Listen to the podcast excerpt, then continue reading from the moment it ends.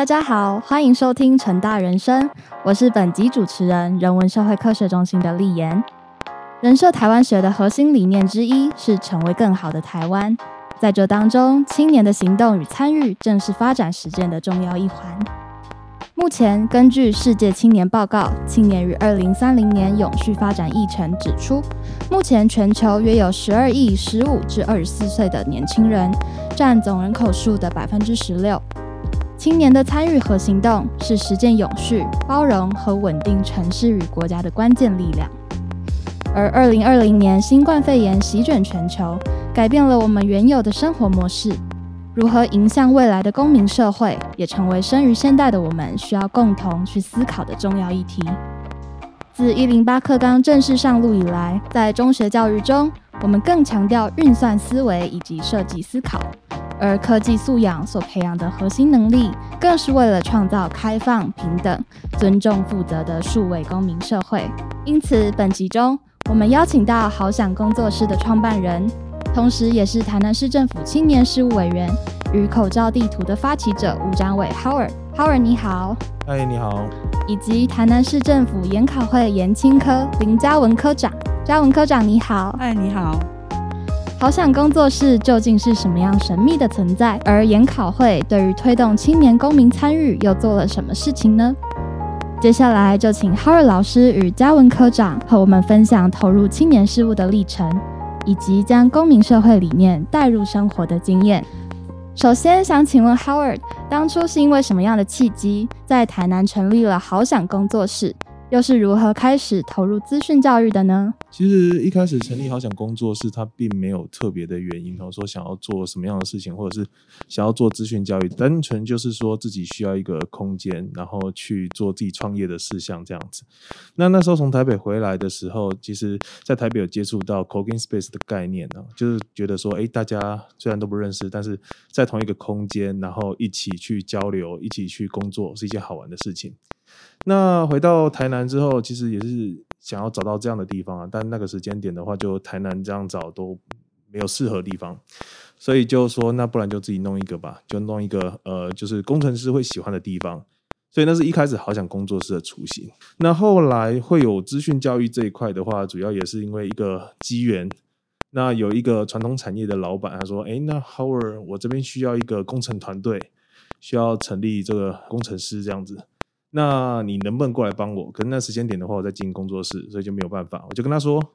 那不然的话，你 hire 工程师，我帮你做 training，所以他出钱，我出力。那我们就去找长隆职工系的主任去谈这件事情。主任他也很愿意去 support，所以他就找了一批学生。所以这是我们的 training 的开始，所以算是一个意外的机缘吧，这样子。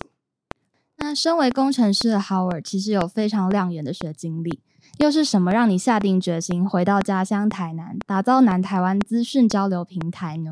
然后有了这些国内外的丰富见闻，对于台湾投入资讯教育又有什么样的看法？其实这样子哦，我虽然有在国外就是留学过啊，可是我觉得在国外所得到的，它并不是一个。嗯，就是技术也好，或者是学历也好，反而是去看到呃不同的人文哈，他们如何去思考这样子不同的文化冲击，我觉得这是去国外最有价值的事情。这样子，那为什么会回到家乡呢？有很多人问我说，你为什么不直接留在国外，或者是你为什么不去台北这样子？其实也是因为呃自己是台南人啊，土生土长的，那自己的家人哈，那自己的家庭也都在台南，所以是希希望自己能够。帮助自己的家乡，然后留在自己的家乡。那当然，同时我们也看到说，其实不只是台湾跟国外的资讯落差，其实台北跟台南也有很大的资讯落差。那看能不能做一些事情，是让想要跟留在台南的这些年轻人，哦，不管是创业也好，或就业也好的这些年轻人，他们至少可以在家乡，然后也能够对接到国际，或者是说有机会得到一个比。较不一样的机会，或者是收入啊，或者是或者是成就感之类的。那就是你在这样子的过程中，有没有看到就是台南的在地的学生也好，或者是业界的人也好，他们如何善用资讯技术去解决社会问题呢？其实蛮多的，应该这样子说，台南其实有很多的中小型船厂，然后有很多的隐形冠军。那现在这个 moment 的话，其实都遇到接班的问题或转型的问题，会有大量的资讯需求。那虽然有这些资讯需求，也值得去做推动，但其实现在的资讯能量其实是缺少的。我举个例子啊，例如说成大这边的话，也有资讯相关的科系嘛，对不对？但如果你问这一些就是资讯相关科系毕业的学生啊，因为你未来想要去哪里，可能有一半的人会告诉你说，哦，我要去台北，哦，或者是有一半的人会告诉你说，我想要去台积电啊、联电之类的。所以其实愿意留在家乡的去做数位转型的，或者是帮助这个城市做整体的资讯提升，那机会是是少的这样子。那 Howard 作为台湾第一支口罩地图城市的发起者，也在疫情起起落落的两年之间，协助地方政府规划疫苗预约平台。最初的设计是因缘际会呢，还是怀抱着什么样的初衷，与工程师伙伴们共同讨论出来的结果呢？嗯，口罩地图的话，它算是一个平常就会做的。一种行为下的产物，这样子，因为平常的话就会做一些 side project，所以对我来讲的话，只要有一件事情，它会重复去做超过三次的话，其实就会想用呃自己会写程式这一这一个能力去解决它，这样，不管是做自动化也好，或做工具也好，所以其实自己的话，其实大大小小的 side project 可能有接近一百个左右，但大部分都是自己用啊，或家人用这样子而已。所以口罩地图的起源也是因为这样的原因，就是因为看到很多人有这样的问题，你去超商，然后看到有人在排队，然后有人在找寻口罩这一件事情，浪费了大家很多的时间啊，甚至浪费很多的呃整个社会的资源，所以就想说能不能做一个工具，那让大家可以彼此交换讯息，哈，哪边有口罩或哪边已经没有口罩这样子，那至少他不见得能够买到买到口罩，可是。呃，他如果知道那间已经卖完了，他也不用再花五分钟去那个地方这样子。所以口罩地图的话，它就是一个对我来讲，它就是一个 side project。那后续有跟呃台南市政府这边的话合作一些疫苗相关的或防疫相关的这一些服务或平台，那就是因为呃有看到。呃，卫生局的人员或者是卫生相关人员的话，其实对于不管是疫苗的政策也好，或防疫的政策也好，其实投入了非常大量的人力、物力、时间这样子，那就会感觉好像大家为了这件事情，然后人仰马翻，那大家都忙成一片。那如果没有资讯进场的话，其实它是一件非常耗时耗力的，然后也很没有效率。所以就有市府的伙伴来咨询，那看看这个东西有没有什么更适合的做法。那后来就自己就跳坑，然后一起帮忙协助这件事情。这样。那 Howard 的好想工作室对于资讯人才的培育，其实我们都可以看到网络上有很多资讯嘛，都可以看到你们是具有非常独到的见解跟实践模式。那能不能请你跟我们分享一路以来的观察心得，或者是未来期望实现的目标呢？对于资讯的培育这一块啊，这样讲，台湾的话其实有很多的工程师。那台湾不缺工程师，台湾有工程师，基本上不管是从学校制造的，或从社会上制造的，其实很多。所以台湾不缺工程师，但台湾缺少的是好品质的工程师。那以往的教育模式的话，都比较偏向于就填鸭式的或喂食式的教育方式，所以其实要 training 出好品的工程师，他并不是只是说你在技术上 OK，那就那就被是这样子定义，还包含你的个人的特质啊、你的习惯啊，或者是你的价值观这些等等都是。但传统教育其实很难给这些东西，因为都是标准答案去给予这样子，就像是我们在坊间所看到很多的。成人的资讯教育通常都会标榜着什么？就是呃，你你学多久啊？我学三个月，那就可以保证就职，或者是我学三个月就变成是一个 senior 的工程师？我觉得那是不太可能的事情，因为只是技术这一件事情的话，其实它远远没有办法去解决问题。那台湾的话，基本上在资讯教育，我相信其他的领域其实也都是这种状况啊。所以我们在思考说，如何才能够去培育出好品质的工程师？后来我们就一直在 try，后来发现一件事情，就是说，如果你要成为好品质的工程师的话，你一定要有两个个人特质啊，一个就是自学的习惯啊，另外一个就是解决问题的能力。所以重点不是在培育他们的技术，重点其实是在培育养成他们的习惯这件事情。所以在我们那边 training 跟其他地方很不一样的是，我们在那边 training 并没有所谓的上课的时间，也没有所谓的在教学在前面教学的老师，也没有大家呃一致的这种步调的那种那个教学的进程啊。基本上在我们那边的话，都是靠他自己自学这样子。所以有一个学员来的话，我们就把他放在那，然后了解他目前的状况。接下来的话，给予不同的学员不同的 topic，所以他会花他所有所有的时间在我们那边自己自学。那我们那边提供的就是有一个很好、很丰富的环境，有整面的资讯的书墙，然后有很多跟他一起学习的伙伴。那同时有很多在社会上有工作经验的一些 coworker，然后在那边可以一起分享教学这样子。所以在我们那个环境呢，基本上没有人去强迫他们去学习哦，他们会成长，他们学习是因为他们自己想要这么做。跟学校环境其实不太一样，所以这样子 training 出来的呃学员们，基本上他们都是主动愿意想要去做这件事情，那这就是很不一样的特质。这样子，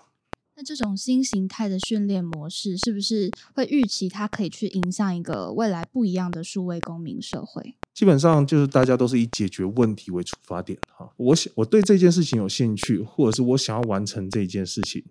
纵使我不会，我去学它。或者是我去找到更多的资源来处理这件事，我觉得这个东西对整个社会上才是有价值的，而不是说我会什么样的技术，所以我只用这个技术去解决问题，这是本末倒置。而是说我想要解决这个问题，可是我在过程当中我遇到什么东西不会，那我就学就好了。反而是这样的方式，这样才是对的。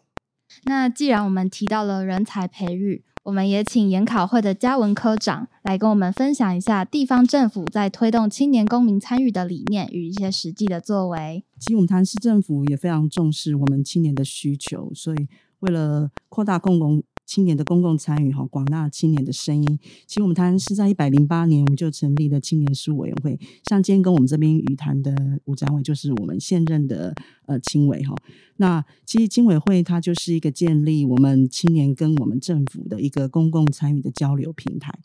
那所以就是去了解一下青年的声音是什么，然后把它纳入我们的市政，或是给我们举出一些参考。那在我们紧接着就是我们增设的呃延展至青年事务科来规划青年事务相关的事情。我们这个科哈主轴，它是在呃以扩大青年公共参与以及增进市府市政活力为主要的一个项目。其实我们知道，公共参与是推动青年事务的一个重要主轴之一，所以我们就是致力于这个推展跟建立整个青年公共参与事务的一个互动机制。另外呢，我们也有办一些培力课程等等，哈，也培养更多青年来参与我们这样子。那我们运用了很多的一些多元的活动，比如说像举办会议啊、青年活动啊、论坛啊、竞赛啊，还有培力课程等等的。不同的形式，让我们整个市政可以注入一些青年的一个声音，那跟局处一些去一个做一个联系沟通，让青委会跟我们青年的声音啊，可以进入我们局处。对内的话，好像我们这边的话也会整合一些青年的议题。对外也会连接一些青年的资源等等哈，我们也希望说以在地的行动精神为出发，来培育我们青年做更多的不一样的事情，辅导他们，那办一些活动。整合一个相关的资源，像比如说在我们研考会就有一些青年专区，那我们其实就有设了一个青资源的一个网页，其实它里面就有一些中央跟地方的资源，那我们会希望放在上面，也让青年朋友就是在网络搜寻的时候哈，就可以有一个窗口，可以知道说相关的青年资源，跟青年来共创共好。那当然就是在我们整个未来的青年的一个政策的施政方向，我们是相当的重视哈。所以，我们针对我们台南的一些在地特色的发展，那我们也有去了解到一些青年关注的一些焦点的议题。每一个青年需要的不一样，比如说在学校的青年跟毕业后青年，他要的。东西就需求就会不同，所以我们也很希望说可以因应他们不同的需求来做不同的政策的推动。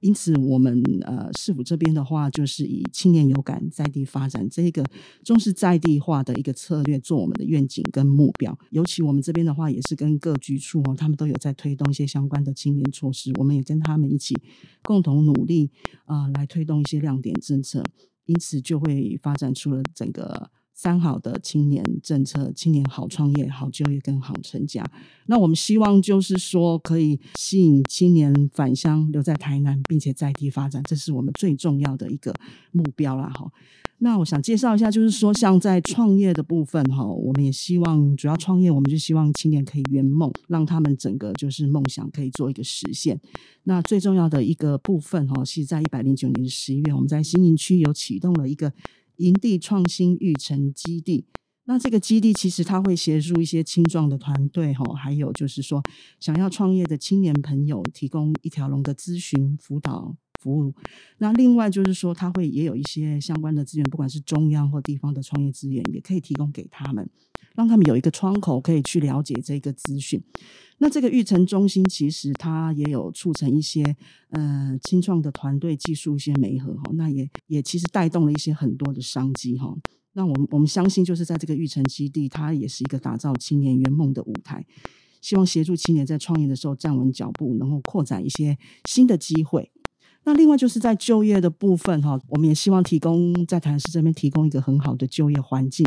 那以及我们希望提供多元化的培育人才方向，让这个促进就业培育人才可以带给青年，让他们在台南能够找到稳定的工作，在职业方面也可以帮他们哈，就是解决一些问题。那所以，其实市府团队这边也是非常积极努力的去创造一些很优质的投资环境。那我们这几年当中也吸引了不少企业进驻哈，创造就业机会。像大家最知道的就是像南科啊，还有沙仑，就是我们台下的双引擎，也带动了整个就业机会跟商机。同时，有了就业机会，当然就是说要怎么样把这个人才推到厂商那一块哈，我们也希望做一个。很积极努力的培力哈，那有一些有一些措施，其实是从青少年的时候就开始做培育。那我们也提供一些只在讲座啊，就业咨询。像暑期，我们也提供攻读，让学生可以先进行一些职场的接轨。那也办理了哈，每年都会办理上百场的一些就业增才的活动等等之类。无非我们就是希望说哈，我们可以在让青年在台南市就可以顺利就业，然后并且留在台南。那在成家的议题部分，我们也知道，就是说离开学校之后，好像需求每个青年的需求就会不一样，就开始有成家立业的考量。所以，呃，我们也希望能够创造一个安心幸福的一个成家目标。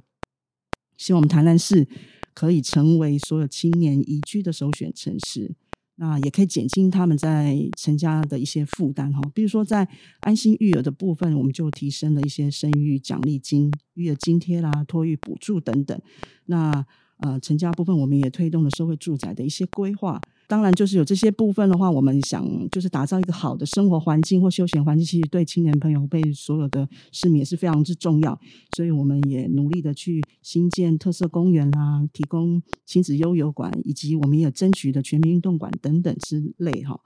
希望就是提升一些很好的生活环境品质，让大家就是说可以。台南市成为青年宜居以及宜家城市最好的选择。刚才讲了那么多哈，当然就是说要跟大家讲，就是市府这边非常重视青年的一些想法跟需求。那我们未来还是会持续以这个三好的好创业、好就业、好成家的三大方向，我们会很努力的打造台南成为一个青年人感婚愿生乐养的宜居城市。那我们也期待就是说，呃，各地的人才哈都可以返乡到我们台南，让我们台南去。呃，一起为我们台南的繁荣而努力哈。那呃，再补充一下，就是说，像刚刚就是刚才我们的展委哈这边也有讲到，就是说有跟我们市府合作了很多相关的一些系统，什么像比如说研发这个台南打疫苗预约登记系统，就真的对我们市民朋友，就是尤其像老年人什么，就有有就在打赖那些哈，就是其实真的是会帮助很多。我想这也是我们跟青年朋友强化公共参与交流的成果。那未来，我想我们会希望就是跟跟更多的青年朋友哈去做一些互动交流，把我们这个青年事务哈就是做的就是更彻底、更完善。嗯，谢谢嘉文科长的分享。那由此听来，豪尔在一连串的实践行动中，不仅找到一群愿意共同协力的好伙伴，也有机会与政府合作，透过各式各样的平台，触及更多有需求的民众。那不知道以上的这些经验，是不是也让你对未来的愿景勾勒更加的清晰呢？除了好想工作室之外，后续还有什么不同的规划吗？好想工作室就现阶段就是嗯一个资讯产业的通路吧。那它或许以目前来看的话，它算是在台南的一个资讯灯塔。你知道在台南这边提到资讯软体相关的，它可能资源也好或机会也好，最后都会迁到好想工作室这边。那其实有蛮多的在北部的这些公司啊，其实要找工程师，他们都会特别到这个地方来找。所以慢慢的，它可能从呃台南的灯塔会变成。整个南台湾的资讯灯塔，甚至是我觉得它是有机会变成是一个台湾软体产业的资讯的灯塔。因为呃，我们如果讲到软体创业的话，我们会想到美国西谷；但如果我们想到软体人才的话，其实我觉得台湾的如果要走出国际的话，其实软实力是一个很重要的地方。能不能去让人家联想到台湾除了例如说台积电、哈联电之外，这一些护国神山以外，能看到我们真正的高阶人才的能量哈，这一些知识工作者的能量，我觉得这是很重要的事情。那非常谢谢吴展伟 Howard 老师与台南市政府研考会研青科林嘉文科长的分享。借由这次的机会，也让我们更加了解资讯世代的青年在公民社会当中的作为。引用 Charles Dickens 在《双城记》开篇所写：“那是最好的时代，也是最坏的时代；那是智慧的时代，也是愚蠢的时代；那是信任的时代，也是怀疑的时代。”我们虽处于疫情动荡不安的时代，却也受益于科技的日新月异。透过各种困境，不断精进解决难题的方式，也不断练习如何成为一个更好的人。本集节目在此告一个段落，结束前先来个小预告：下一集我们将邀请成大医学系黄瑜玲老师以及泛科学潘赛郑国威知识长，和我们聊聊疫情时代的医学科普。以及和疫苗施打相关的决策模式，有兴趣的听众别忘了订阅追踪。最后，再一次感谢 Howard 老师与嘉文科长，也请大家持续锁定成大人生。我们下集再见，拜拜。好，拜拜，拜拜。